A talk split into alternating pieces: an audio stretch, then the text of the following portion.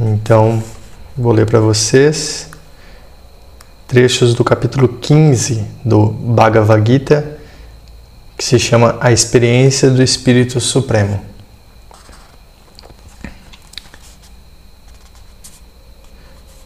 O ser humano liberto de vaidade, egoísmo e apego ao mal e que, de todo o coração, se devota à realização do eu divino, superando os pares de opostos como prazer e dor, este é um sábio, uma sábia. Ingressa na suprema realidade. Os que atingiram esse estado são iluminados por um outro sol, por outra lua e por outra luz, que os liberta do erro e do pecado.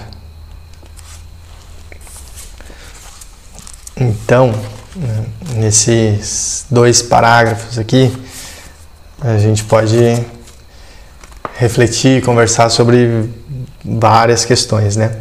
Eu particularmente quero comentar sobre uh, uma delas ali, que é a questão da vaidade, que me chamou a atenção né? quando eu estava lendo né, para nossa prática. Então, a vaidade ela é uma propensão mental que são atributos dos chakras, né, dos sete chakras principais, e todos os chakras têm algumas propensões mentais ligadas a eles, que são questões mentais, questões emocionais, né, ou as duas coisas juntas. E a vaidade, ela é uma propensão mental do quarto chakra, do chakra cardíaco, Anahata chakra né, do sânscrito. E a vaidade, ela tem muitas formas assim de interpretação, né?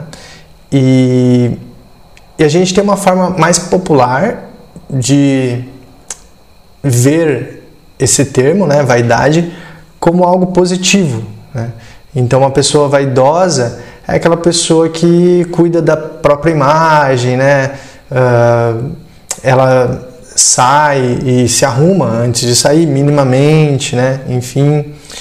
Mas esse é um conceito, uma visão mais popular, só que para yoga e para várias linhas de filosofia, enfim, uh, é um pouco diferente a vaidade, né? A vaidade para yoga e para essas outras linhas é algo não tão bom assim. É algo que traz um certo uh, mal-estar né, para nós, para as pessoas. Então, para exemplificar isso, eu até achei algumas traduções, né, significados de o que é vaidade. Então, né, vou, vou ler dois. Um deles, característica daquilo que é vão, que não possui conteúdo e se baseia numa aparência falsa, mentirosa. Segundo, excesso de valor dado à própria aparência, aos atributos físicos ou intelectuais, caracterizado pela esperança de reconhecimento e ou admiração de outras pessoas demonstra excesso de vaidade ao falar, decidiu fazer por caridade, por vaidade pura. Né? Aí dois exemplos né? no, no final. Então a vaidade para yoga ela é algo que a gente tem que tomar cuidado, como o Bhagavad Gita traz naquele trecho ali, de que o ser humano que se libertou da vaidade, então é, como algo necessário para a gente atingir nosso eu superior, nosso eu divino, né? É, vivenciar ele de forma mais plena. A gente já, ele já está com a gente, nós já somos isso, mas a gente ainda não vivencia de forma plena. É, então, esse cuidado que a gente tem que buscar ter, né? de não ficar é, com vaidade demais nas nossas na nossa aparência, nosso atributo físico, né? esperando reconhecimento dos outros por causa disso e, e nem nos nossos atributos também intelectuais, né? não ficar fazendo por essa expectativa de respirar reconhecimento e a vaidade ela também está muito ligada ao egoísmo, né? porque é se achar muitas vezes melhor do que os outros. Né? Então é um exercício né, para a gente refletir e tomar cuidado com isso. E é interessante que a vaidade está no chakra cardíaco, né? então é uma propensão mental do chakra cardíaco. E geralmente quando a gente está manifestando a vaidade, a gente enche o peito, né?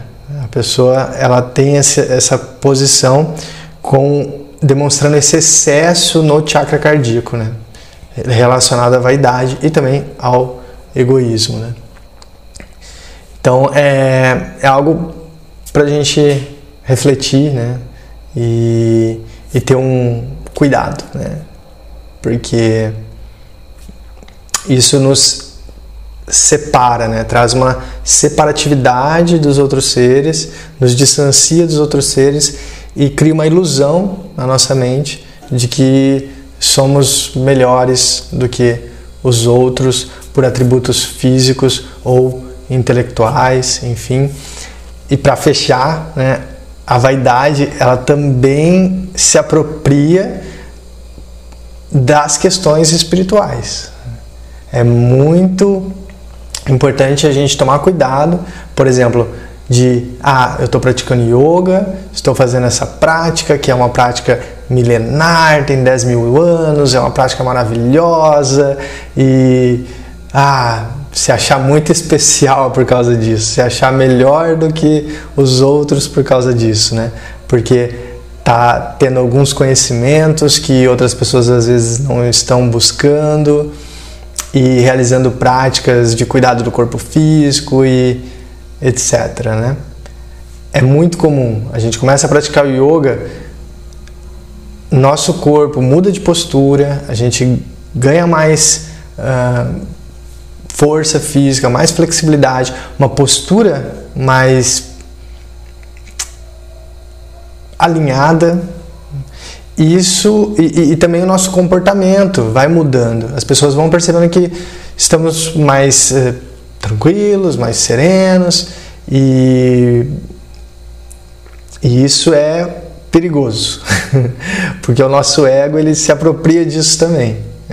E é muito importante ter atenção para não criar vaidade a partir disso. E é algo muito importante que a gente deve tomar cuidado nesse caminho da yoga.